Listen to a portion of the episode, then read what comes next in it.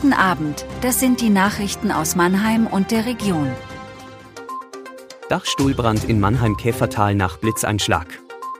Der Dachstuhl eines Wohnhauses in Mannheim-Käfertal geriet in der Nacht auf Mittwoch in Brand. Vermutlich wurde das Feuer durch einen Blitzeinschlag verursacht. Die Feuerwehr löschte den Schwelbrand an Sparren und Balken. Es gab keine Verletzten. Auch in Baden-Württemberg richtete die Gewitterfront nach Temperaturen von bis zu 37 Grad Schäden an. Vielerorts waren in der Nacht zum Mittwoch Feuerwehrleute damit beschäftigt, Straßen von heruntergefallenen Ästen und umgestürzten Bäumen freizuräumen. Pläne für einen Drogenkonsumraum in Mannheim werden am Donnerstag im Bildungsausschuss vorgestellt. In dem Raum sollen Abhängige sicher und gesünder Drogen wie Heroin konsumieren können. Drogenkonsumräume retten Süchtigen oft das Leben. Vor Ort soll es sterile Spritzen, Kanülen, Tupfer und Injektionszubehör geben. Einen ähnlichen Raum gibt es bereits in Karlsruhe.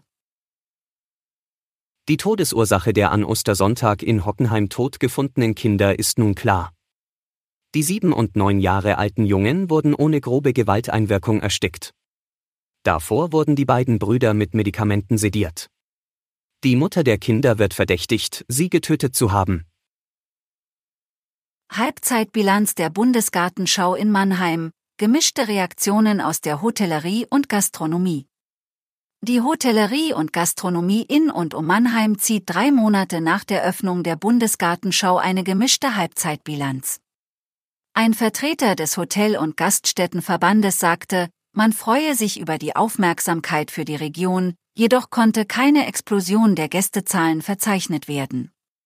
Die Blumenschau hat am vergangenen Sonntag den millionsten Besucher begrüßt und läuft noch bis zum 8. Oktober. Das war Mannheim Kompakt. Jeden Montag bis Freitag ab 17.30 Uhr auf allen gängigen Podcast-Plattformen.